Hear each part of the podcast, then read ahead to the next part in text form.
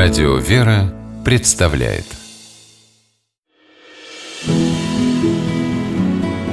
Имена, имена милосердие. Густая тайга гудела от вьюги.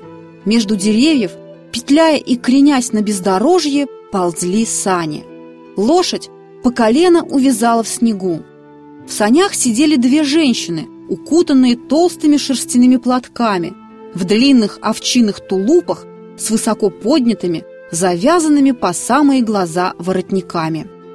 Экипаж вынурнул из-за высокого сугроба, и вдруг за деревьями, совсем близко, показались огни.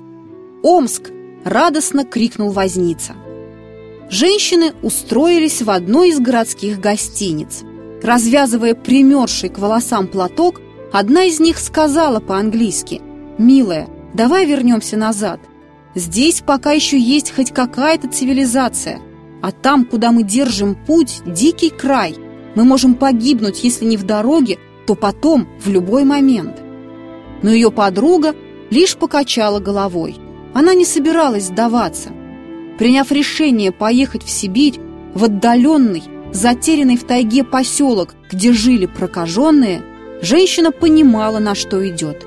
«Нет, я поеду дальше», – твердо ответила она.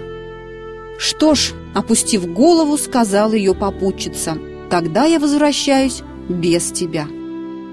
На следующее утро сани продолжили свой путь по бескрайней тайге. Теперь в них ехала лишь одна пассажирка. Ее звали Кейт Марсден. Она родилась в Англии, в богатой семье успешного адвоката. И с детства мечтала посвятить себя помощи бедным, больным и калекам. Едва ей исполнилось 16, Кейт пошла работать сестрой милосердия в один из лондонских госпиталей Красного Креста. В 1877 году началась русско-турецкая война, и девушка в составе группы добровольцев отправилась в Болгарию ухаживать за русскими солдатами. Там, в госпитале, где трудилась Марсден, у одного из раненых солдат обнаружили лепру или проказу. К больному тут же отказались приближаться все доктора и сиделки. И только Кейт продолжала самоотверженно ухаживать за несчастным, пока его, завернув в толстый тряпичный кокон, не увезли в Сибирь, где, как говорили, находилось что-то вроде резервации для прокаженных. До глубины души, пораженная таким отношением к больному, Кейт дала Богу обещание сделать все, что в ее силах, чтобы изменить участь страдающих лепрой людей. Вот почему зимой 1890 года Кейт Марсден в открытых санях ехала по заснеженной тайге – ее путь лежал далеко на север, в Якутию, Вилюйский округ, где жили прокаженные. Сани, лодка, верховое седло. Путешествие Кейт длилось несколько месяцев. Только в конце июня в сопровождении охраны из казаков, которую ей обеспечил епископ якутский Милетий, благословивший Марсден на ее начинание, она достигла конечного пункта. Увидев, в каких чудовищных условиях живут здесь прокаженные и из местного населения, и те, кого привозили сюда из городов, Кейт немедленно взялась за организацию цивилизованной поселенческой колонии.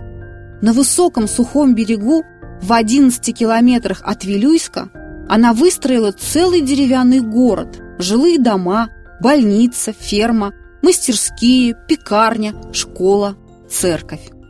Уже на первом этапе строительства Кейт потратила почти все, что досталось ей в наследство от отца, а это было весьма большое наследство. Тогда она обратилась ко всем неравнодушным людям Сибири с призывом жертвовать на благое дело. Так ей удалось вовлечь в свой проект многих людей и собрать значительную сумму. Две с половиной тысячи фунтов стерлингов выделил Лондонский благотворительный комитет – в 1898 году епископ Якутский Милетий осветил Вилюйский городок для прокаженных. В 1990 году в Якутии, неподалеку от бывшего Вилюйского поселения, был найден крупный алмаз весом больше 55 карат.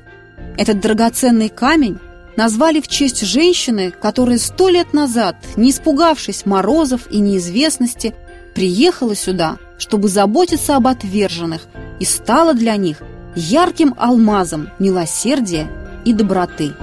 Кейт Марсден